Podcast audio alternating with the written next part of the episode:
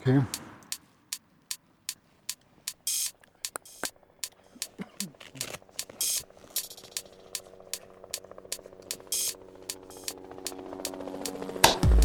Jo, hallo, hier ist der Mitch, neben mir läuft der Flo, Florian. Ja, genau, und wir laufen redend und wir sind laufend am Reden. Das ist eigentlich Podcast. es ist kalt. Podcast.de. Ich zitter ein bisschen vor Aufregung, weil Flo hat ein Thema mitgebracht, was mich vor Aufregung zittern lässt. Auch freue mich sehr drauf und ich habe es aber schon gehört von ihm. Und ich zitter aber auch, weil es wirklich winterlich kalt geworden ist in Berlin. Möchtest du noch was Einleitendes sagen? Es ist Schneefall. Ich habe tatsächlich mich entschieden, nicht mit dem Fahrrad zu kommen, sondern zu laufen, weil die, die Straßen sind glatt. Und aber ich äh, finde es total schön, wenn man so läuft. Einem wird warm. Ja, ich habe lange Unterhosen an. Ja, das hätte ich machen sollen. und Wanderschuhe. Also wir sind frisch erholt. Das heißt, wir haben gerade was gegessen. Ne? Ja, sehr lecker. Also ja, Folge. Und wer uns online auf der Webseite folgt, der sieht auch unsere Tracks. Wir zeichnen die mal auf, wenn wir durch die Stadt laufen und weiß dann auch, wo wir gerade essen waren. Genau. Wir sind in dieser Folge bei Folge 40 und ich hätte ja vorletzte Folge, meine Folge 38 angekündigt, dass ich für mich ein so ein Dreiteiler, welche Kinoerlebnisse der 90er haben mich so begeistert und in der ersten Welle der Begeisterung bist du ja mitgeschwommen. Genau, und jetzt Mumblecore. genau, Mumblecore. Und ich habe das Fest vorgestellt. Es geht um Dogma. Es ging um Dogma 95. Der Übertitel der meiner Reihe war Kinobewegungen der 90er, die das Kino revolutionierten. Und du hast dann Idioten von Lars von Trier darüber referiert und auch kühne Thesen angestellt. Und diese Episode wollte ich über den Episodenfilm machen. Ja, und hat auch schon gesagt, in diesem Zusammenhang gibt es eine Genrebezeichnung, die ich vorher ähnlich wie Mumblecore nicht gehört habe, aber mit der ich mich ein bisschen beschäftigt habe. Hast du die noch im Kopf? Die Hyper. Hyperlink hieß es auch, oder? Hyperlink. Hyperlink Cinema. Cinema ja. Da steige ich gleich mit ein paar Erklärungen zu ein, also ein bisschen Filmtheorie obendrauf, ja. Und am Beispiel, welche Episodenfilme der 90er fallen dir so spontan ein? Du, das hatten wir schon vor zwei Folgen. Das war dann Robert Altman zum Beispiel oder Magnolia zum Beispiel oder Hyperlink. Pulp Fiction. Pulp Fiction natürlich. Der, der Vertreter. Aber tatsächlich muss man sagen, also ich werde diese Folge über Magnolia machen, berichten dann. Und wir gucken dann an, was Hyperlink Cinema in echt bedeuten. Und man muss aber sagen, dass der Film, der, der Begriff Hyperlink erst so im Nachhinein in den Nullerjahren geschaffen wurde von einer Filmkritikerin und dass Magnolia und Robert Altman, also Shortcuts und auch Pulp Fiction, dann erst im Nachhinein so interpretiert wurden als Hyperlink Cinema. Ne? Und Lola Rent. Lola Rent ist auch eine, aber vor allen Dingen in Nullerjahren. Und aber ist Lola Rent wirklich eine? Eher nicht, oder? Ja, es wird in dem Zusammenhang wird genannt, aber es trifft nicht unbedingt die alle, alle Charakteristika des, des Begriffes. Ja. Die, die klassischen Vertreter von Hyperlink Cinema sind Babel, hatten wir auch schon mal genannt, ne? Mhm. von Iniratu. Ich kann den Namen nicht so richtig gut aussprechen. Dann Traffic von Süderberg wird auch häufig genannt in dem Zusammenhang. Und es gibt noch einige andere ne? von Hyperlink. Und was macht Hyperlink aus? Ja? Also es ist wahrscheinlich auch so eine Bewegung, die nur zu einer gewissen Zeit sich so formieren konnte, ja, weil zu dieser Zeit waren die Bedingungen reif, dass, dass sich das auch so ausdrücken konnte. Ne? Natürlich ganz rein semantisch bezieht sich Hyperlink, Hyperlink Cinema auf die Hypertext Markup Language. Die Ist das wirklich so? Dass es bezieht sich auf diesen Begriff, aber mit Hyperlink, also mit HTML, das ist so die Sprache von dem Protokoll www, also wie mit auf der Sprache wurden dann quasi Netz oder werden mit Netzseiten aufgebaut. HTTP als Protokoll. Ja, also www als das World Wide Web, wo sich die Verbreitung dann gefunden hat. Und Hyperlink ist, wenn man so möchte, diese Verknüpfung zwischen den einzelnen Seiten, die nicht mehr linear aufgebaut sind, sondern durch Links miteinander verknüpft werden. Ja? Und das ist so das, was Hyperlink im Kontext von, von, von dem World Wide Web gebracht hat. Ja? Auch eine andere Textualität geschaffen hat, eine andere Narrationsform. Ja? Und das findet sich so in theoretischen Ansätzen auch in diesem Hyperlink-Cinema. Das bedeutet, dass es nicht mehr nur die Geschichte von einer Person ist, die erzählt wird oder von einer Personengruppe, sondern dass sich viele narrative Stränge parallel aufbauen. Und dass diese narrativen Stränge irgendwie miteinander verknüpft sind, ohne dass sich jetzt derjenige, der Protagonist eines, eines Erzählstrangs darüber so im Klaren ist. Also das heißt, sie können parallel passieren, diese Stränge, und sind für sich auch mehr oder weniger stehend, aber in einer Form, in einem Ort, in einem Thema miteinander verknüpft. Also ein bisschen diese postmoderne Entwicklung. Aber ist das wirklich dann da zum ersten Mal erschienen oder gibt es dann in dem Text, den du gerade referenzierst, auch Beispiele von, ich natürlich nicht, aber ich denke jetzt an sowas wie Citizen Kane zum Beispiel, wo ja auch irgendwie episodenhaft über ein Leben hinweg immer wieder Dinge erscheinen und man sucht mich nach diesem Begriff Rosebud und versucht, das ist natürlich nicht das, aber es ist für mich zumindest ein, eine Spur, die mir andeutet, dass so komplexe Geschichten, die episodenhaft ineinander geschachtelt sind, jetzt nicht erst in den 1990er Jahren entstanden sind. Nein, natürlich nicht. Also diese Form. Coole Wampe, ist das ein Hyperlink-Cinema? Nee, diese Form, also es geht zurück auf den 70er-Jahre-Film von Altmann, wo auch so eine Verschachtelung drin ist. Und wenn du Rashomon zum Beispiel betrachtest, Ja, klar. ist auch eine episodenhafte Erzählung. Aber es geht um diesen Zeitgeist des Miteinander Verknüpfens. Ne? Okay, Und das ist, glaube ich, so.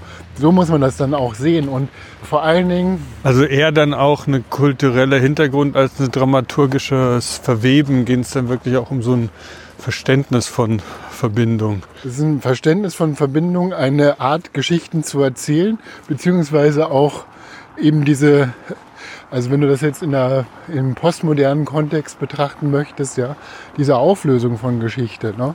dass die Narration jetzt nicht mehr von vorne bis hinten geht, sondern die Frage von, was ist Wahrheit? Ne?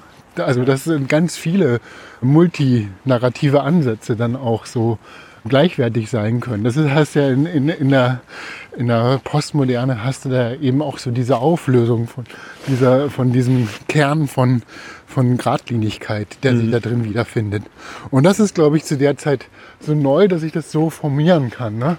Und dann ist es nochmal so diese Sache von Globalisierung. Du hast eine Globalisierung, also viele Themen, die dann auch das Hyperlink-Cinema, Syrianer wird auch immer genannt von Ja, ich finde aber auch Babel ist das ja schon. Babel, ja.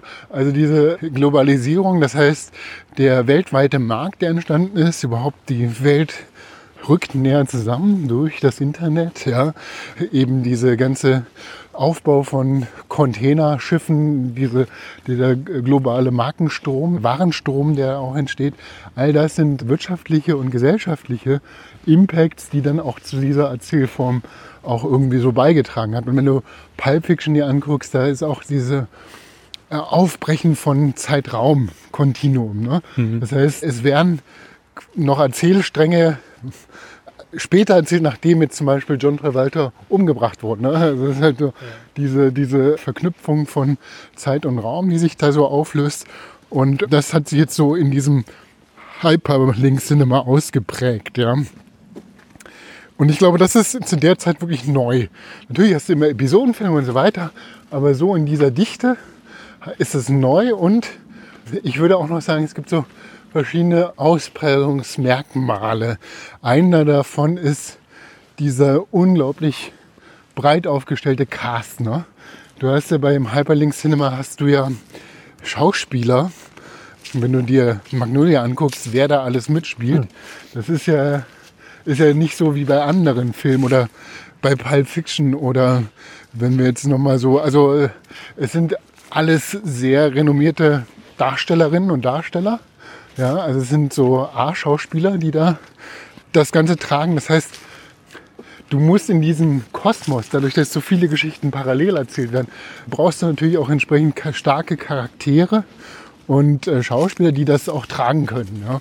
Und deswegen sind, ich würde jetzt mal so als These raushauen, dass Hyperlink Cinema, also dass diese Filme auch mit einem ganz starken Cast arbeiten. Und wahrscheinlich kriegst du diesen Cast jetzt heutzutage nicht mehr so zusammen ohne Christopher Millionen Nolan von, zu sein. Ja, oder ja, okay. Da machen sie alle, weil vor Goodwill, ja, ja. Aber ohne unglaublich viel Kohle einfach für die Gagen zu zahlen, ja. ja. Also ich meine Magnolia mit äh, Tom Cruise, Julian Moore und wer da alles noch so mitspielt. Also es ist ja ein Movie-Cast, der dahinter steht, ne? Ja, und vor allen Dingen, und das macht es, finde ich, so besonders, diese, dieses Gefühl, dass man sonst, wenn Tom Cruise im Film ist, dann kennt man die anderen auch noch, aber die sind so drumherum drapiert. Und bei Magnolia, da sind eigentlich jetzt keine Hierarchien spürbar, die sich ableiten ließen von der vom Paycheck, weißt du, ich meine? Also das ist jetzt ja, ja. nicht so angelegt, dass man sagt, okay, das ist ein Tom Cruise Film, das geht gar nicht, ne? sondern ja, das wäre dann der erste Schritt. Was für ein Film ist das? ist kein Tom Cruise Film, sondern was ist das für ein Film? Wer hat Regie Magnolia? geführt? Wann ist der rausgekommen? Also, ja, lass uns, bevor wir nach Magno äh, in Magnolia einsteigen, noch ein paar abschließende Worte zu Hyperlink Cinema. Also wir haben verschiedene Charakter, Charaktergruppen, deren Geschichte erzählt wird. Und worum es da letztendlich geht, ist auch so ein bisschen, was wir hier mit dem Podcast machen. Ja, ja laufen, drehen. Laufen, drehen. Aber wir laufen im Reden, das heißt, wir zeichnen auch irgendwo unsere Spuren des Laufens, ja, mit der Sprache zusammen, ja, mit dem Reden zusammen, mhm. projizieren wir ja also auf, auf, den, auf, den, auf den Wegen, die wir dann zusammen laufen. Ne? Mhm. Das ist ja so ein, so, ein, so ein kognitives Mapping, was passiert. Ne? Ja. Und, äh, und ich glaube, das ist so auch bei so diesem Hyperlink Cinema möchte so eine gewisse soziologische Studie auch machen. Das kann man so, die Filme auch, gucken wir uns nochmal genauer bei Magnolia an, aber wir, es geht schon darum, so, so ähnlich wie in der, ja, in der räumlichen Analyse in den Sozialwissenschaften, dass du so irgendwo reinpiekst und dir guckst, wie entstehen jetzt hier die Verbindungen über eine gewisse Zeit, über eine gewisse Örtlichkeit und was passiert da für eine Geschichte in diesen in dieser Verbindung von Raum, Zeit und eben dem Erlebten, ne? was, der, was der Darsteller so, was der Charakter in dieser Geschichte erlebt. Ja? Und das ist so ein bisschen dieses, ja, man ist auf der einen Seite Beobachter, guckt von außen, ja, ist auch irgendwo mit in diesen Charakteren mit drin, aber gleichzeitig durch diese parallelen Geschichten, durch diese parallele Erzählung kommst du immer wieder in eine andere Schiene rein und du versuchst, du siehst dann eben so ein Sammelsurium und verschiedenen Blickwinkeln, die aber nur im, im Kopf von dem Betrachter oder von dem Filmschaffenden entstehen, ja, aber nicht so sehr aus der Perspektive der Charaktere selber, weil die hängen in ihren Konflikten drin. Ne? Mhm. Also es ist meistens so, dass dann sehr dramatische Gesch Konflikte bei den Charakteren dann im Kopf passieren und dass so eigentlich dieses Panorama sich entfaltet. Ne? Aber es gibt ein übergeordnetes Thema von Hyperlink Cinema. Das ist bei Altmann ist es ja dann, hatten wir ja schon in den letzten Folgen festgestellt, das ist ja das Erdbeben, was dann alle auf einmal so zusammenbringt. Ja. Ja, ja ist auch interessant, weil natürlich diese Idee von so klassischen Lord of the Rings Hero Story, ne? also diese, diese Etappen, die dann der eine Charakter durchläuft und sich dabei entwickelt und dann wieder ankommt am gleichen Ort und doch wieder ein anderer ist, die sind natürlich eben wieder so aufgebaut, dass es um eine Person geht, der man folgt. Und bei diesen Filmen ist es ja wirklich so, dass es diese Linearität nicht gibt. Auch in der Beobachtung ist man immer selber dabei, eher horizontal sich auszuweiten und auch immer wieder fast schon kriminologische neue Fakten über ein Bild zu erfahren, was natürlich ein Film ist, ein bewegtes Bild, aber trotzdem eher so, als ob man immer wieder mehr Dinge über das ewig Gleiche erfährt. Genau. Genau, es geht irgendwie so um diese, ja, um dieses Menschliche dabei, ja, um dieses menschliche Drama, was sich was ich da auch in dem einzelnen Charakter so entwickeln kann, aber auch um diese Austauschbarkeit dabei. Ne? Das heißt, jeden trifft es irgendwie in dieser Form. Ne? Und das ist halt so, das, was, was Hyperlink Cinema erzählt. Und das ist, glaube ich, so dieses, was auch Magnolia ganz stark betont. Ne? Alle Charaktere sind irgendwie in ihren, in ihren Konflikten, in ihrer Persönlichkeit, in ihrem Miteinander gefangen, aber schaffen es nicht, sich gegenseitig da so quasi anzuschauen, sondern bleiben in ihrer, in ihrem, in ihrem, in ihrer Geschichte stecken. Hm. Gleichzeitig erlebt der Zuschauer eine unglaubliche Dynamik, weil sich diese Perspektiven ständig abwechseln. Ja, und das ist, glaube ich, so das, was so eine globalisierte Welt dann mit sich bringt, dass die einzelnen Charaktere dann schon das Gefühl haben, es geht nicht weiter, es ist dramatisch, aber auf der anderen Seite ist es eine völlige Austauschbarkeit, die da passiert. Ne? Das ist nochmal, glaube ich, so ein, ein Charakter, Charakteristikum, was, was, der, was der Kinobewegung so angehört. Ne? Mhm. Also das, das werden wir uns jetzt auch gleich nochmal beim, bei Magnolia genauer angucken, was das bedeutet. Ich will jetzt mal ein Zitat von, von einem Kritiker bringen. Und zwar geht es so Horizontal Experience of Human Life, the Spatial Dimension of Individual Behavior and Social Relations as opposed to the Vertical Experience of History, Tradition and Biography. Also das heißt so, das horizontale Erleben des menschlichen Lebens bezieht sich auf die räumliche Dimension des individuellen Verhaltens und der sozialen Beziehungen im Gegensatz zum vertikalen Erleben von Geschichte, Tradition und Biografie. Also das mhm. geht, ne? Also das ist so ein bisschen so, so ein soziologisches Experiment, was im Kino da auch entsprechend äh, visualisiert wird. Mhm. Das war ja so ein bisschen auch der Spirit, auf dem ich das gerade gesagt hatte, mit der Hero Story versus also wo man Luke Skywalker folgt oder Harry Potter folgt, versus eben so eine horizontale Ausdehnung von so einem, so einem ja, so ein Panoramablick. Panorama und dass alle Erzählstränge mehr oder weniger gleichwertig sind in ihrer Gewichtung. Ne? Ja. Dass du nicht anfängst, okay, das ist der Hero, da ist quasi die ganze Schwerkraft der Narration, die sich drumherum, die alle anderen Charaktere drumherum arrangiert. Ne? Ja. Du hast jetzt wirklich so Erzählstränge, die mehr oder weniger gleichwertig ne-, nebeneinander laufen. Und so ein bisschen so eine geschichtliche Einordnung, äh, du hast es ja vorhin gefragt, ist das jetzt neu? Nein, es gab es auch zum Beispiel, finde ich auch ganz interessant, das ist immer so mediengeschichtlich, dass so also bestimmte Sachen dann auftauchen. Es gab in den, im 18. und 19. Jahrhundert das Genre der It-Erzählung. Ja? Da wurden viele Romane, das war da sehr populär, aus der, aus der, aus der Perspektive von einem Gegenstand erzählt. Ah, so, ja, die It-Erzählung ist zum Beispiel, dass da wurde erzählt, wie so ein Geldstück ja, zwischen deinen Besitzern gewechselt hat. Und dann wurden auch die Geschichten von den Besitzern erzählt. Das ist ja lustig. Ja, und das ist also das It es war da auch genannt. Es gibt wirklich so dieses It, It-Novel-Genre in der Literatur. Mhm. Und wie sich das filmisch ausprägt, gibt es auch. Also der, ja, es gibt auch so, es gibt dann den Splitscreen, das haben wir bei Pulp Fiction. Mhm. Es gibt dann auch so mit Fußnoten oder dass bestimmte Text, Text, Textbereiche eingeblendet werden. Es gibt lange Kamerafahrten, wo auf einmal dann die Kamera zum anderen, zu einer anderen Charaktergruppe wechselt. Ja? Mhm. So, äh, und dass du dann in der Bewegung, also im Raum, die Perspektive wechselst. Und das Aufbrechen eben der zeitlichen Dimension, wie ich das vorhin auch bei Pulp Fiction meinte, dass du die Chronologie der Geschichte nicht mehr chronologisch, also die Geschichte nicht mehr chronologisch erzählt hast, sondern dass es bestimmte Zeitebenen gibt, die sich auch abwechseln können, vorher, nachher und so weiter. Mhm. Ja.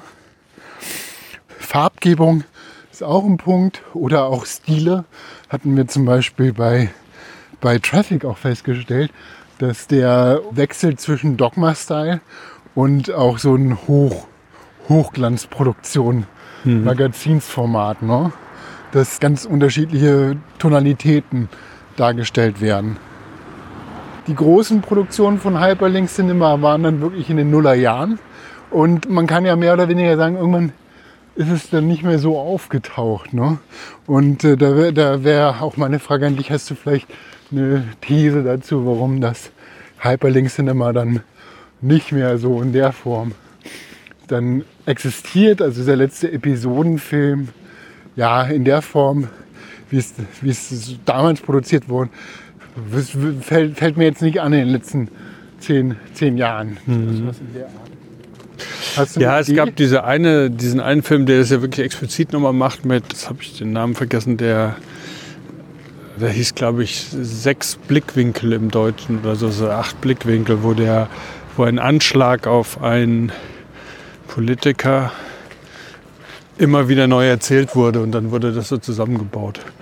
Und das war ein Spielfilm. Ich denke, ansonsten habe ich so das Gefühl, dass diese, dieser Wunsch nach so etwas dann wirklich vielleicht eher in Serien entstanden ist. Also dass man immer wieder ähnliche, fällt mir jetzt allerdings nicht wirklich was ein, aber dass das vielleicht irgendwie der, der The Rise of the Serie das halt weggespült hat. Ja, das wäre genau auch meine, meine These dazu. Ganz genau, dass nämlich diese, diese dieses epische Ausbreiten von verschiedenen Narrationssträngen, dass dieses Format eigentlich ganz klar von den Serien besetzt wurde. Ne? Also das hast du ja auch so, dass teilweise geht das ja noch viel tiefer rein. Das, hm. die, die, können sich ja noch viel mehr Zeit lassen, während Kinofilme ja immer noch, also mit 180 Minuten oder 183 Minuten ist, glaube ich, Magnolia, ist das ja schon wahnsinnig lange für ein Kinoformat. Ja? Und Altman ja auch. Liegt ja. aber, ja, dann kann man eben sowas wie zum Beispiel, was dann Game of Thrones hieß, also dieses, diese Buchvorlagen, die dann auch kapitelhaft immer aus unterschiedlichsten Blickwinkeln die gleichen Treffen oder Besprechungen auch so erzählen von George R. R. Martin. Das, das ist, finde ich, dann wirklich so eine Umsetzung auch im Filmischen, wo man buchstäblich auf parallelen Wegen zu den gleichen Kämpfen oder zu den gleichen Orten kommt als eine Serie, die wirklich das genau aufgreift, so als, also wo du un wirklich unterschiedlichste Blickpunkte hast auf das gleiche Gespräch teilweise in den einzelnen Kapiteln, sowohl ja. im Film als aber auch im Buch. Und die Frage wäre halt, ob das auch eine literarische Entwicklung war, die das dann ermöglicht hat, dass es in den 90er Jahren hochkam und ich keine Ahnung. Aber ja, ich glaube einfach so, also diese Komplexität der Welt, ne, das ist ja so, ich meine, auf der einen Seite hast du ja den stumpfen Action-Movie, der dann halt so relativ niederkomplex dann irgendwelche Geschichten erzählt, ja, um halt irgendwie so das, die Action, die Action, das Action-Potenzial da auszuloten. Auf der anderen Seite hast du dann natürlich die Sehgewohnheiten, die sich so geprägt haben, dass du eben so eine unglaublich komplexe, aus verschiedenen Blickwinkeln dann erzählt. Das hast du in den Serien dann halt so, also Breaking Bad ist ja auch, wenn du folgst halt wirklich so unterschiedlichen Charakteren und du kannst ja verschieden tief und hattest dann das Gefühl, dass du das ganze Soziotop dann auch ausgeleuchtet hast, was ja. da sich in diesen, in diesen Milieus tummelt. Genau, also die Serie ist sicher ein Format, was dann halt diese, ähnlich wie auch Dogma dann so Sehgewohnheiten dann auch aufgenommen hat, kann man das auch nicht mehr so unterscheiden, dass dann eben auch die Hyperlink Cinema dann so, ein, so, eine gewisse Sehgewohnheit, was dann in Serien übergegangen ist. Und auch die, diese Dauer, ne? ich glaube, das ist auch so diese Dauer, dass du halt einen bestimmten Charakteren so lange folgst. Ne? Das ist in den Serien dann auch so passiert. Und die andere Sache ist, glaube ich, die sind einfach, wir hatten ja schon gesagt, ne, also so einen Cast für so eine für so eine Geschichte, für so einen Kinofilm zusammenzubringen, ist, glaube ich, auch jenseits noch des Finanzierbaren. Ja. Also ich glaube, es ist einfach zu teuer, jetzt so ein, so ein, so ein, so ein Film zu drehen mit dem entsprechenden Schauspieleraufgebot, der dann auch ins Kino dann so schafft und das auch so, so entsprechende Besucherzahlen dann reinbringt. Wäre auch noch eine These, ja. Klar, also ich glaube, dass sich das auf alle Fälle verändert hat, ist dann die Frage, ja, ich denke jetzt interessant, jetzt nochmal Post-Covid-Kinoverhalten, keine Ahnung, ob das da irgendwie dann auch nochmal ein neuer Dreh ist dazu, aber es ist auf alle Fälle, was du beschreibst, da war ja der, die Verschiebung war ja wirklich vorher. Ne? Es, wurde, es hat das Kino verlassen und wo war es dann nach dem Kino? Es war scheinbar in den Serien. Und eine Sache, die mir noch einfällt, ich weiß nicht, ob du die mal gesehen hast, ich kenne das nur vom Namen nach, aber How I Met Your Mother. Nee, Das ist ja wohl so eine gesehen. Serie, wo wohl auch jedes Mal eine neue Art erzählt wird, wie jemand eine Frau kennengelernt hat und das seine Tochter erklärt, so irgendwie. Ne? So habe ich gedacht, aber ich weiß gar nicht, ich habe es nie gesehen. Aber das wäre ja wirklich dann fast schon so eine ultimative Überhöhung von diesem Begriff. Aber wo gehen wir jetzt dann? Kommen wir hier weiter? Also wir sind jetzt hier hinter dem Berghain direkt Ja. an der Stelle und kommen hier an die Ecke. Das ist auch so eine schöne periphere Ecke, die mag ich sehr gerne von Friedrichshain. Das ist die Feuerwehr. Da müssen wir aufpassen, falls hier die Tore sich öffnen, dass wir schnell den Platz räumen. Und gehen jetzt mal so Richtung, müssen wir gucken, Warschauer Straße, können wir Friedrichshain dann noch mal ein bisschen weiter erkunden Ja. auf unserer Tour. Spannend. Kommen wir zu Magnolia und kurz zu Paul Thomas Anderson, der, der, der den Film, nicht zu verwechseln mit Wes Anderson, der den Film Regie geführt hat in dem Film. Und wir hatten auch von ihm einige andere Filme erwähnt. Ich habe nicht alle gesehen, muss ich sagen. Aber ich bin, also es ist wirklich, ich würde sagen, er ist einer meiner Lieblingsregisseure. Weil er unglaublich starke Filme macht, ja. Ich will zum Beispiel There Will Be Blood von 2007 erwähnen. Da geht es um so einen, ja, so einen Patriarch, Mogul, der in Amerika Erdöl und um eigentlich so eine Vater-Sohn-Beziehung.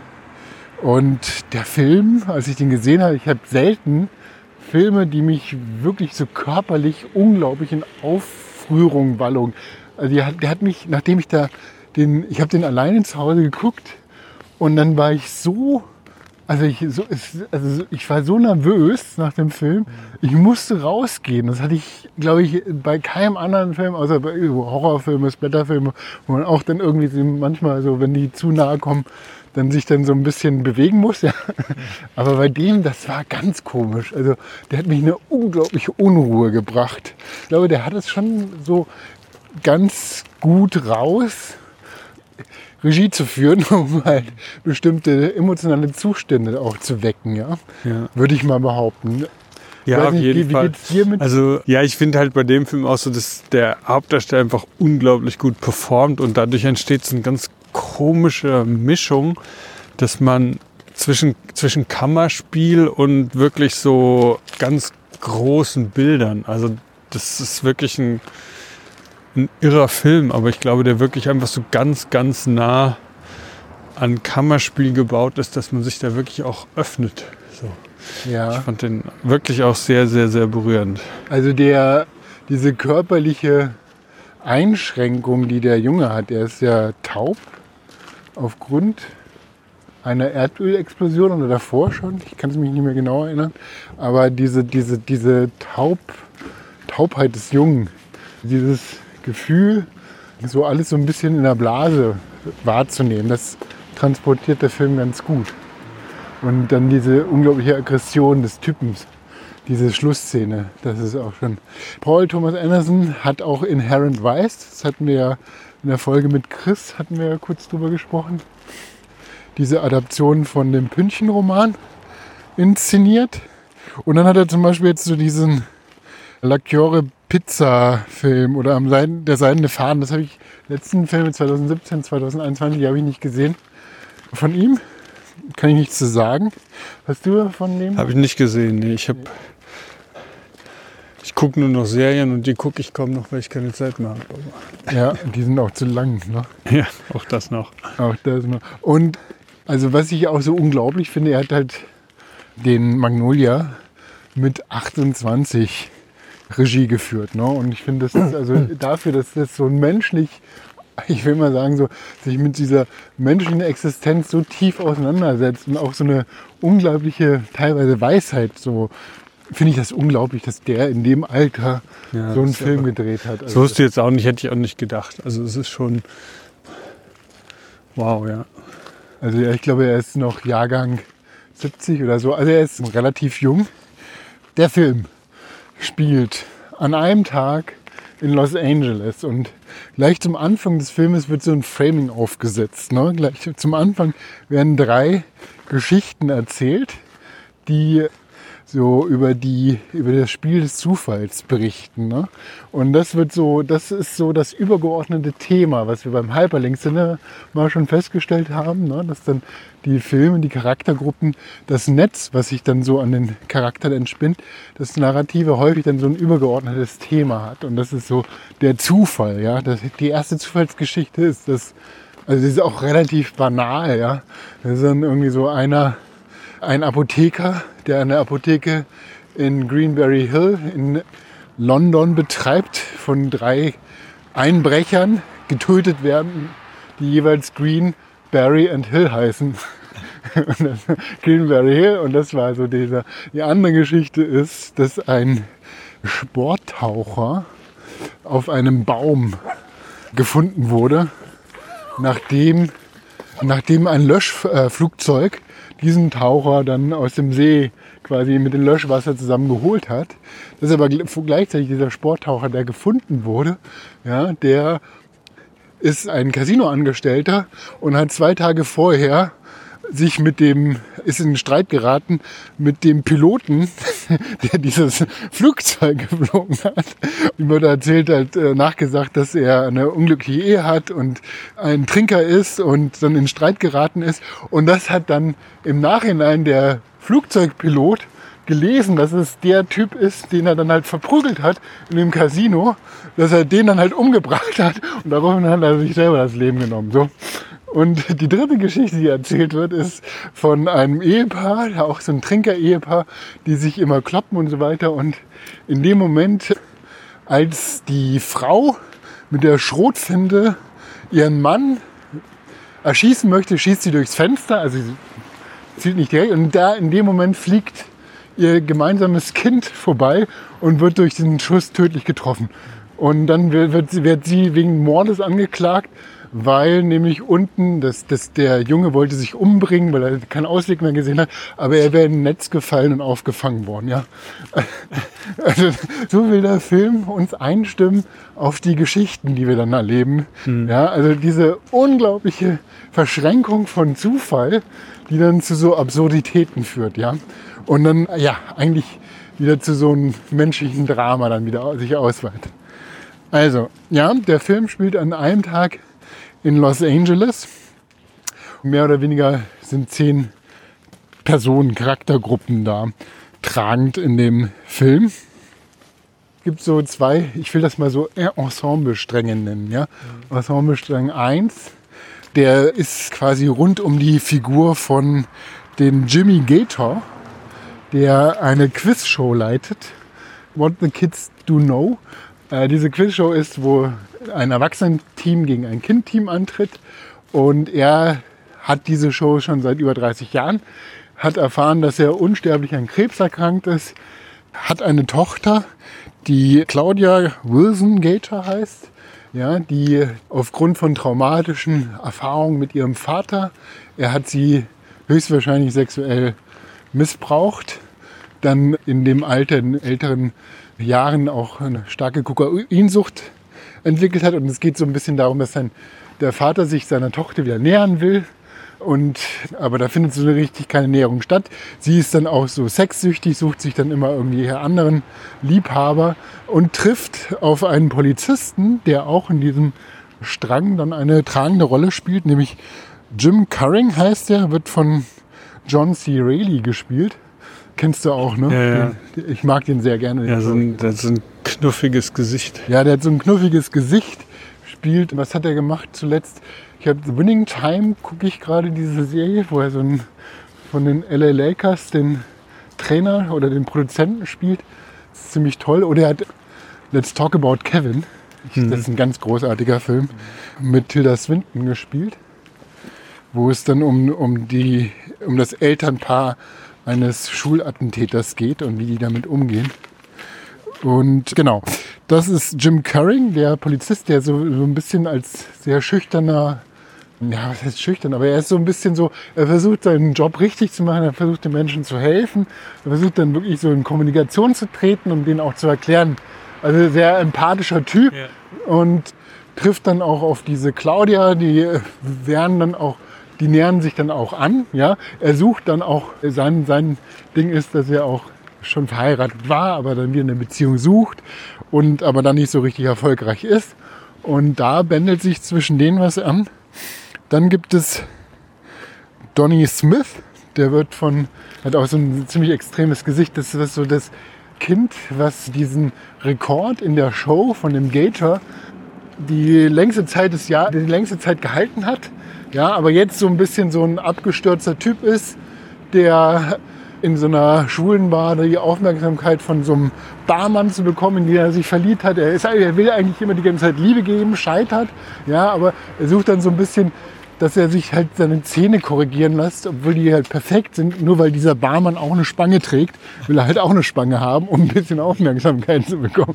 So, ja. Und dann die fünfte Figur in diesem ganzen Ensemble ist der Stanley Spector.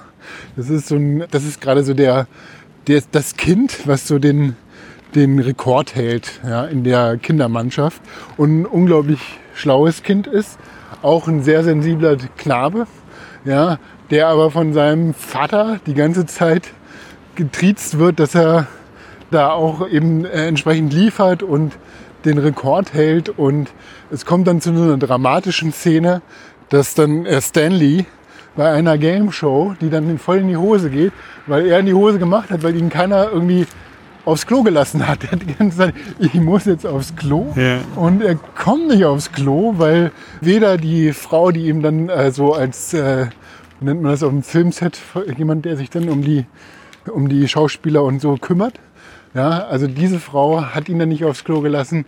Er sagte immer, sein Vater in der Werbepause, dann ist auch keine Zeit, der wird getrieben und dann bleibt ihm kein anderer Ausweg mehr. Er muss dann in die Hose machen und dann in dem Duell, wo er aufstehen muss, gegen die Erwachsenen, dann steht er nicht auf, weil er sich so schämt. Ja? Also das heißt auch hier eine dramatische Zuspitzung. Ja? Das ist so der eine Strang. Ich will jetzt auch nicht so die ganze Geschichte, weil es ist so ähnlich, wenn wir da in die einzelnen Stränge ein, dann sind wir die ganze Zeit mit erzählen, aber ich glaube, es geht so ein bisschen so um den Geschmack zu bekommen, in welchem, in welchem Netz das spielt, ne, von Geschichten. Und der andere Strang dreht sich so auch wieder um einen Patriarchen, so einen, der im Sterben liegt, weil er Krebs hat. Und das ist der Earl Padridge, der auch so in den letzten Zügen wirklich auf dem Bett liegt und einfach da auch so ein bisschen um Vergebung sucht und auch um Reue kämpft. Er hat einen Sohn, den er verlassen hat, seine Frau, seine eigentliche Liebe, die von damals auf dem Sterbebett kriegt er das dann so, wird ihm das nochmal deutlich. Und dieser Sohn äh, wird gespielt von Tom Cruise. Das ist Frank Mackay. Und der, also da ist Tom Cruise, glaube ich, in so einer Rolle, die kriegt man nicht mehr aus dem Kopf, wenn man ihn einmal gesehen Ja. hat. Darüber haben wir uns auch schon unterhalten. Ich habe es jetzt wieder gesehen und dachte echt so, was für ein toller Schauspieler.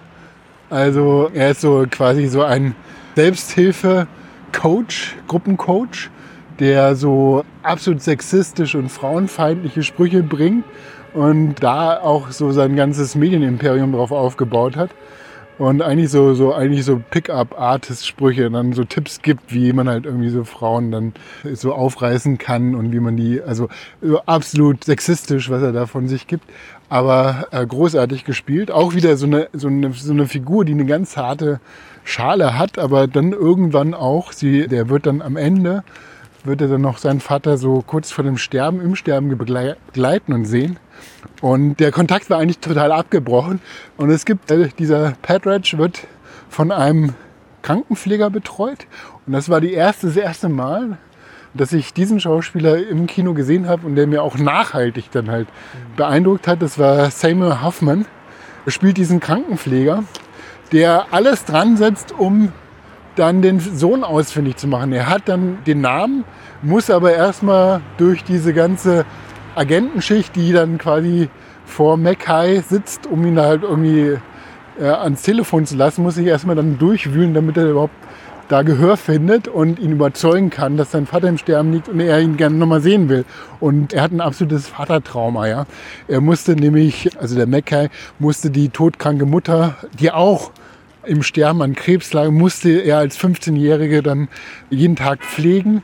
Und ja, man, keine Ahnung, ob das dann zu so einem Frauenhass oder so einem Vaterhass gekommen ist, dass, es, dass er so zu einer, so einer Person geworden ist. Und diese Szene von Seymour Hoffman, wo er am Telefon ist, das ist irgendwie auch das, was mich von diesem Magnolia-Film am meisten einfach ist ganz komisch, ne? weil es ist eine völlig, also einfach sein, weil Seymour Hoffman der will das einfach so herstellen und der ist nicht mal mitten in dieser Geschichte drin, aber als Pfleger natürlich ganz eng an diesem Typen dran.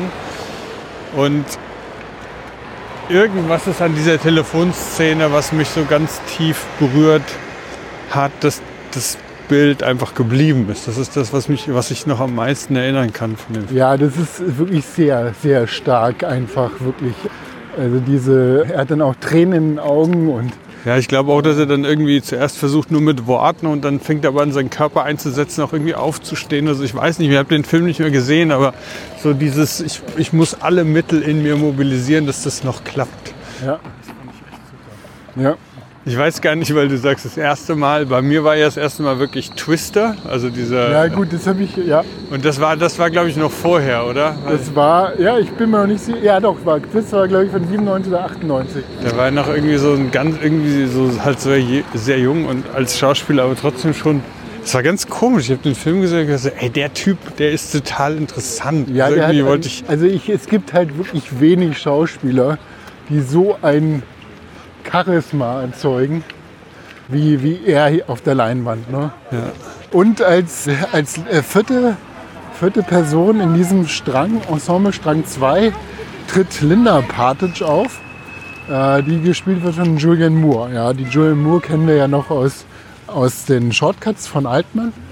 Und hier spielt sie die Ehefrau sehr viel jünger, die dann halt sich verheiratet hat mit ihm aber auch sie wird von einer Reue getrieben, weil sie ihren Mann in betrogen hat. Sie ist auch drogensüchtig, hat alles Mögliche getrieben und, und merkt jetzt eigentlich auch, dass sie, dass sie da falsch gehandelt hat und ihn liebt und gleichzeitig aber sich nicht mehr nähern kann und da gibt es auch diese eine unglaubliche Szene in der Apotheke, wo sie dann die ganzen Medikamente holt für ihn. Alles Mögliche an Seditionsmitteln, Morphium und, und, und irgendwelche anderen harten Drogen. Und der Apotheker dann halt schon so, so sagt, hey, aber nehmen Sie nicht die und die zusammen, Sie wissen ja. Das. Und er dann auch so das so, so dann meint, sie da zu durchschauen und sie hat dann so eine unglaublich starke emotionale Szene, wo sie dann zu ihm sagt, wie können Sie, how dare you, dass, ne, dass ich, wie können Sie so über mich urteilen? Sie wissen ja. überhaupt nichts von meinem Leben, ja. Und das ist denen natürlich total peinlich, aber die ist auch sehr stark gespielt, diese Szene. Und ja, sie wird sich dann umbringen wollen mit diesen Drogen auch. Also sie nimmt dann tatsächlich alles zusammen und liegt im Sterben, wird aber gerettet, ja. Also, das ist so das Figurenensemble. Da gibt es dann eben diese eine, also die, diese Geschichte, die sich dann auf der einen Seite habe ich schon gesagt, erzählt von dem äh, Jungen, der, der dann in dieser Game Show so für sich versagt, ja, und auf der anderen Seite die Geschichte von dem Sohn, wie er dann zu seinem Vater dann findet Und ja, und alle Charaktere suchen irgendwie um Vergebung, sind in Reue, versuchen sich den anderen mitzuteilen.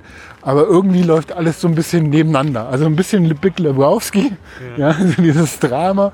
Und keiner so richtig schafft es dann, sich aufzuraffen. Alles sind so ein bisschen wie so kopflose Hühner, die da halt rumlaufen, aber nicht so richtig einen Griff finden, um sich da hochzuziehen, ja, und äh, irgendeine sinnvolle Entscheidung zu machen.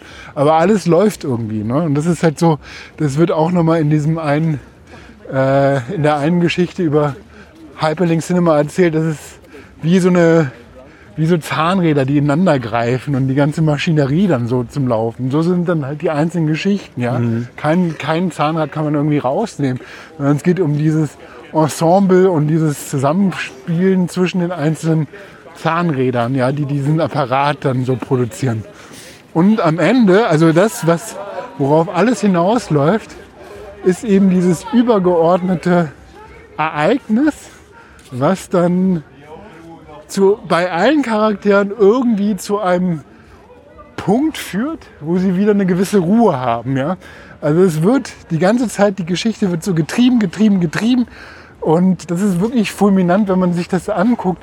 Der Film wird nicht langweilig. Du switcht zwischen den Szenen her. Du musst am Anfang dir erstmal irgendwie die Orientierung, weil du wirst dann reingeworfen über diese Zufallsgeschichten und dann musst du die ganze Zeit versuchen, worum geht's?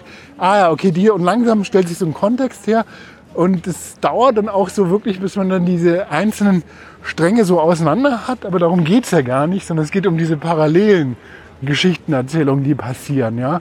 Also es ist gar nicht so wichtig, das so auseinanderzunehmen. Aber wenn man das jetzt wieder so rückwirkend aufpellt, die Narration, dann hast du halt auch diese Konsistenzen, äh, konsistenten Erzählungen. Ja? ja. Und in diesem, in diesem Ereignis, und das ist halt auch wieder so ein, so ein Ding, was dann überall so auch angekündigt wird, Exodus, diesen Bibelspruch, Vers 8, Paragraph 2, oder ich weiß nicht genau, für 8 und 2 taucht überall auf.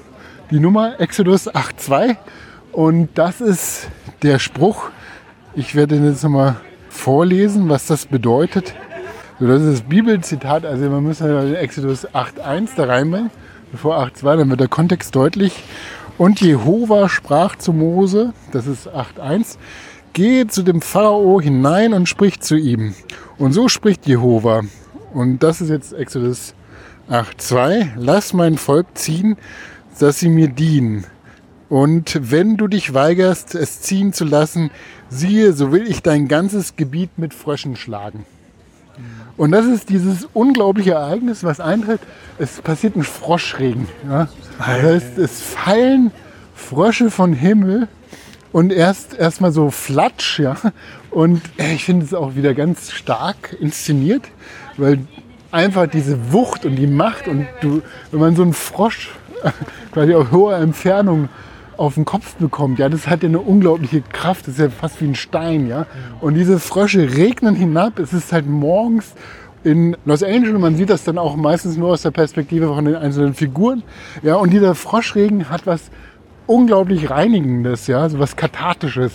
Es ist so, dass der Jimmy Gator, der Vater von Claudia, gerade in dem Moment, wenn er die Pistole ansetzen will, kommt aus dem Dachfenster halt so ein Frosch dann und schmeißt ihm die Pistole aus der Hand und der Schuss geht dann halt neben, daneben. Der Donny Smith, also das ehemalige Quizkid, war in, in, so einem Geschäft beschäftigt, hat sich mit seinem Chef verkracht, weil er kein Geld bekommen hat, geht dann irgendwie, das ist passiert davor, will dann den Safe ausräumen, das ganze Geld klauen, tut es auch, aber auf dem Rückweg überfällt ihn die Reue und will wieder zurück und klettert dann dieses Rohr hoch. In dem Moment kommt der Froschregen und so ein Frosch haut ihn halt von so einem Abflussrohr runter und er fliegt halt voll auf die Fresse und seine ganzen Zähne sind kaputt und er muss die sich jetzt wirklich richten lassen. Und in dem Moment sieht dann der Polizist, sieht das dann, kommt zu ihm, der hat in einem Einsatz seine Waffe verloren vorher und ist total geknickt, weil er war auf einem Date dann mit Claudia, hat aber seine Waffe, Waffe verloren und denkt die ganze Zeit an die Waffe, weil das für ihn eine totale also es passiert einem, darf nicht einem als Polizist passieren und er weiß nicht, wie er da rauskommt. Und er sieht dann den, er ist eigentlich privat unterwegs, sieht dann den, den, den das Quizkit dann die, die, diesen Schacht hochklettern und holt ihn dann und rettet ihn auch von den Fröschen Ja, und dann sitzen die zusammen unter der Tankstelle oder unter dem Dach der Tankstelle und auf einmal fällt dann halt auch so seine Dienstwaffe vom Himmel. Also es passiert halt so, es ist so ein Deus ex machina, ja, so eine göttliche Maschine, die auf einmal im Hintergrund wirkt, ja. Und als dann auch die Frösche anfangen zu regnen, in dem Moment stirbt dann der, der Earl Partridge, ja. Die äh, Julian Moore wird gerettet. Sie wird nämlich von einem schwarzen Jungen, der auch, das ist der Einzige, der zwischen den einzelnen Strängen hin und her springt. Ja, der wird, da wird sie, der wird sie beklaut, aber er ruft dann auch den Krankenwagen und sie wird gerettet, sie wird reanimiert. Der Krankenwagen macht dann einen Unfall in diesem Froschregen, aber fliegt dann direkt vor die Nordaufnahme nach so einem letzten Spurkratzen, um dann halt auch Julian Moore dann eben in die Notaufnahme zu bringen. Mit diesem Froschregen kommt dann eben so ein Zustand wieder zustande, wo alle so ein bisschen wieder so in Ruhe und zu sich gefunden haben. Claudia und der Polizist äh, kommen zusammen, ja, mehr oder weniger. Und das ist auch so die letzte Einstellung. Du siehst, wie die miteinander reden und dann schaut Claudia dann direkt in die Kamera und lächelt so. Und damit ist so quasi der Film aufgelöst und es gibt, ja, und es gibt dann, es gibt den Abspann. Es gibt noch eine Szene. Der ganze Film wurde angeblich von einem Lied von Amy Mann, Wise Up, inspiriert. Und der hat auch einen sehr schönen Refrain, der, der da lautet, It's not going to stop till you wise up. Also es wird nicht aufhören, bis du begreifst, ja. Es, es hört nicht auf. Und das ist auch so diese Gefangenheit, ne? Also es gibt was Übernatürliches. Dieser Froschregen hat mich übrigens auch an, an, diesen, an diesen Tintenfischregen von Watchmen, von der Serie erinnert. Ja, ja, ja. Kannst du dich nicht dran erinnern? Doch, auf jeden Fall. Ja, der hat auch was. Und ich dachte, dieser Froschregen war mir noch so präsent im Kopf, wo ich dann dachte, ja, der ist gut inszeniert. Aber dann habe ich gemerkt, dass es das Squidregen war von Watchmen, den ich zuletzt. Und der Froschregen wird nochmal echt anders inszeniert. Also der, Das Lustige ist, ich konnte mich nicht mehr an diesen Froschregen erinnern. Aber als du es gesagt hast, in dem Moment hättest du einen Knall gemacht in meiner Erinnerung. Da war- Ja, ja. Also das ist wirklich so ein ganz starkes Moment von dem Film. Genau, und, und das ist so ein bisschen auch das, was Hyperlink Cinema eben auch als, als Prinzipien da so formuliert, finde ich das ganz gut eingelöst von dem Film. Ja? ja. Und du könntest jetzt zum Beispiel fragen, warum heißt denn der Film Magnolia? Weil doch vor dem einen Haus dieser Baum steht. Und den hat nicht Seymour Hoffman so einen kleinen Monolog zur Magnolie, dass die nur eine Nacht oder einen Tag blüht oder irgend sowas. Das kommt auch vor. Also Magnolia kommt so in verschiedenen Varianten vor. Ne? Ja. Das ist, das ist zum Beispiel auch ein Aufkleber von dem, von dem Quiz-Kit. Hinten ist auch eine Magnolie. Ja? Und Magnolie könnte als so ein Bild dastehen ne? von Vergänglichkeit und Zerbrechlichkeit und gleichzeitig Schönheit. Ja? Magnolien haben, den, haben die Eigenschaft als, als Blüte, als Baum, dass die einzeln an den einzelnen Astenden blühen. Ja?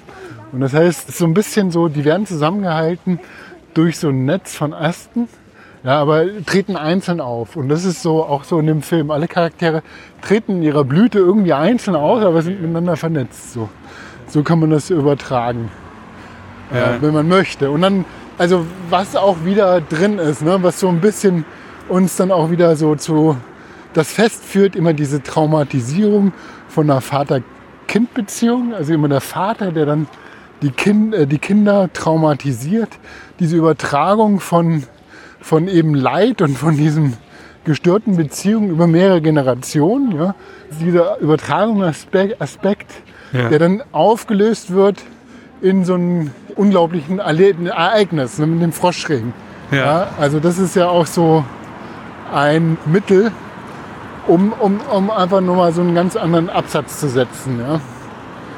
Also was man noch sagen kann, ist eben dieses, diese Beziehung wie Los Angeles als Ort, wie dieser Raum dann auch so als, als so eine ja, so eine kognitive Karte, wo dann die einzelnen Schicksale irgendwo auch verortet sind, ja, die dann halt miteinander spielen, aber also einfach so ein Mapping ist und so ein soziologischer Querschnitt, den er so anhand dieser Charaktere so aufhaltet. Ne? Das ist ja auch das, was wir vorhin zu dem Hyperlink-Cinema gesagt haben. Und was mich, also das wäre jetzt mal so ein bisschen übertragen gesprochen, Also was jetzt nochmal so interessant ist für, den, für die heutige Zeit, ja, also jetzt so ganz weit hergeholt, ne? wenn du anschaust, wie sich Geschichte in so einem Netzwerk abbildet. Ne? Und wenn wir jetzt ein neuronales Netz nehmen, ne? also wir gehen jetzt mal in diese Deep Learning Sachen rein und so ein neuronales Netz, du kannst ja dann halt solche neuronalen Netze anhand von irgendwelchen Themen auch trainieren, ja, wie zum Beispiel Katzenbilder oder sowas, erkenne Katzen überall. Und damit, was du jetzt mit so einem austrainierten Modell machst, du kannst das Modell nehmen und du kannst es irgendwo hinschmeißen und dann erkennt das Modell überall Katzen, ja. Und dann kann man das aber weiter trainieren, ne, auf dieser, auf dieser ausgelernten Ebene. Kannst du nochmal weiter so diese Modelle trainieren, dann kannst du sagen, kannst du Akzente setzen. Ne? Und das, was dann passiert, ist ja, dass so bestimmte Beziehungen geschwächt oder verstärkt werden. Ja? Und damit sich dann wieder so ein, so ein sich das Bild entwickelt. Ne? Und das ist dann so, wenn es so übertragen, ne? du hast dann halt diesen Froschregen und auf einmal entsteht so ein, mhm. so ein Chaos. Ja? Du gibst ja immer in diese Trainieren von Modellen, gibst ja so ein Seed, also irgend, irgendwas mit rein damit sich das Bild irgendwie anders entwickeln kann. Ja. Und das ist, das nennt man zum Beispiel bei Mitten Journey den Chaos-Level. Ne? Und irgendwann fängt das Modell auch, wenn du zu hoch den Cha das Chaos setzt, dann fängt es an zu halluzinieren. Dann fängt es an, irgendwas zu sehen, zu erzählen. Oder so, wie du vorhin, als wir im Restaurant saßen, hast du auch gesagt, als du neulich ChatGPT oder was war eine Geschichte, ne? ChatGPT hat dann irgendwelche Fälle für herangezogen. Ja, ja es war irgendein Fall, in dem jemand wohl, ein Anwalt in Amerika, irgendwie ein Plädoyer gehalten hat, Schlussplädoyer bei irgendeinem Strafverfahren oder so und dann sich aber herausstellte, dass halt die ganzen Referenzen, die in diesem Plädoyer angeführt wurden, das war alles, das gab es gar nicht. Ja? Und es war dann einfach wirklich in ChatGPT entstanden und eben nicht vor dem Hintergrund von juristischer Recherche, sondern einfach wahrscheinlich eher so anhand von allem, was halt ChatGPT so gefunden hat. So, ah, ich darf endlich mal ein Schlussplädoyer schreiben. Jetzt lasse ich es mal wirklich rocken. Und die ganzen Referenzen auf Fälle waren halt wohl, gab es nicht die Fälle.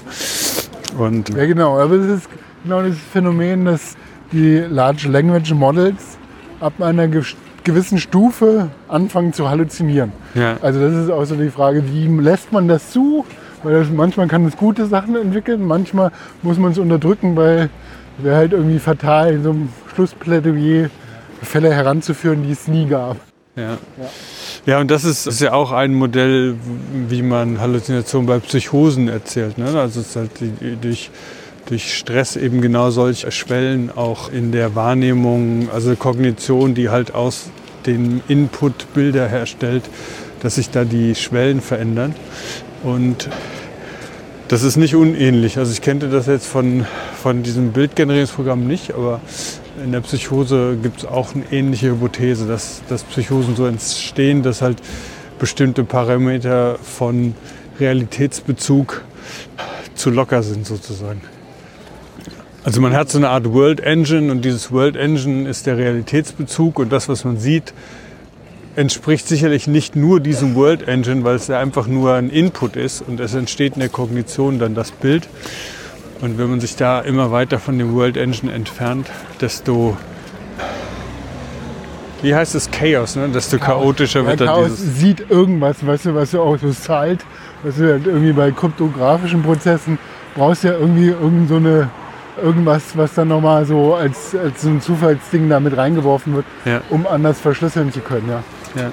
Dieses Fragmentarische der Geschichte ja, wird äh, auch in dem, das hatte ich eben nicht erwähnt, bei, bei dem Song von Wiser, das wird dann halt von allen gesungen, ja, und du siehst dann halt na, äh, Charakter für Charakter, die, die dieses Lied singen, ja, in der, in der jeweiligen Situation, wo die sind. Und was auch ein ziemlich starker Moment ist, ne? dass du halt irgendwie so diese Fragmentarisierung über so einen Song auflöst und gleichzeitig kriegst du wieder so eine Chorgeschichte. Das ist absurd, weil ich muss den echt nochmal gucken. Ich, daran kann ich mich zum Beispiel gar nicht mehr Nee, das ist, also es gibt... Also Konntest du dich daran erinnern? Also du hast ihn bestimmt auch lange nicht mehr gesehen. Ich habe ihn lange nicht, ich habe tatsächlich viele Sachen. Daran, wo man sich erinnern kann, ist natürlich Tom Cruise. Das ist so auch, das ist so eingebrannt, Selma Hoffman dann auch diese, diese Quiz-Geschichten. Aber so diese Details wusste ich, konnte ich auch zum Und den Froschregen wusste ich auch noch. Aber diese Details mit diesem gemeinsamen Singen und das, was auch echt war, so, ist, dass diese 180 Minuten, du hast nicht das Gefühl, dass du drei Stunden gerade einen Film geguckt hast. Der hat auch wieder so eine Dynamik, das funktioniert total super. Der zieht dich so rein und du hast nicht das Gefühl, dass du so lange einen Film geguckt hast. Ja, das ist vielleicht auch eben das, das Gefühl zu dem, was du vorhin von diesem Kritiker vorgelesen hast, dass er eben nicht vertikal die Geschichte vorantreibt, den Character Development vorantreibt oder Biografien erzählt, sondern eben horizontal man eigentlich immer in diesem einen Tag bleibt, so ein bisschen auf der Stelle tritt, natürlich immer mehr erfährt, aber die ganze Zeit doch noch an so einem Punkt bleibt, wo man fragt, okay, wann geht's jetzt los? Ja. Was muss ich noch wissen, Ja. bevor es losgeht? Genau, und dann merkst du, ja, du bist mittendrin und es wird mitten erzählt und es wird nicht anders, ja. Und das ist jetzt so, ja, genau, also das war jetzt nochmal so ein, eine Geschichte von mir. Und wann geht's jetzt los?